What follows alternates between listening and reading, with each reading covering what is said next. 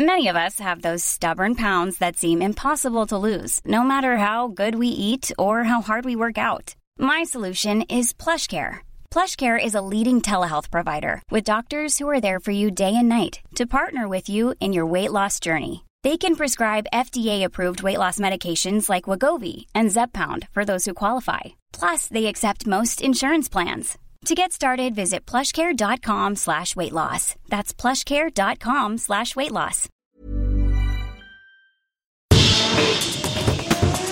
Debido a la crisis sanitaria por el coronavirus, la Fórmula 1 decidió no realizar el Gran Premio de la Ciudad de México este año y posponerlo para el 2021.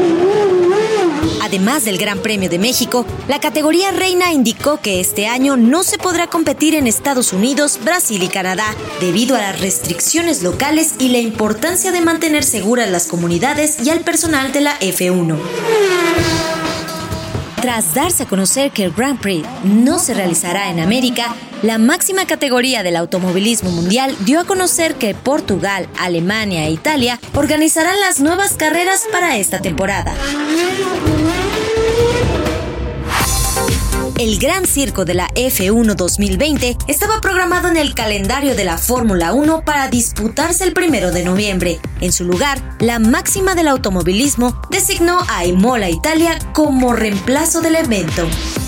El año pasado, la jefa de gobierno de la Ciudad de México, Claudia Sheinbaum, negoció las condiciones en que el Gran Premio de México seguiría llevándose a cabo en la capital del país. Tras semanas de mesas de trabajo, en agosto del 2019, anunció que la F1 continuaría celebrándose en la capital por cinco años más.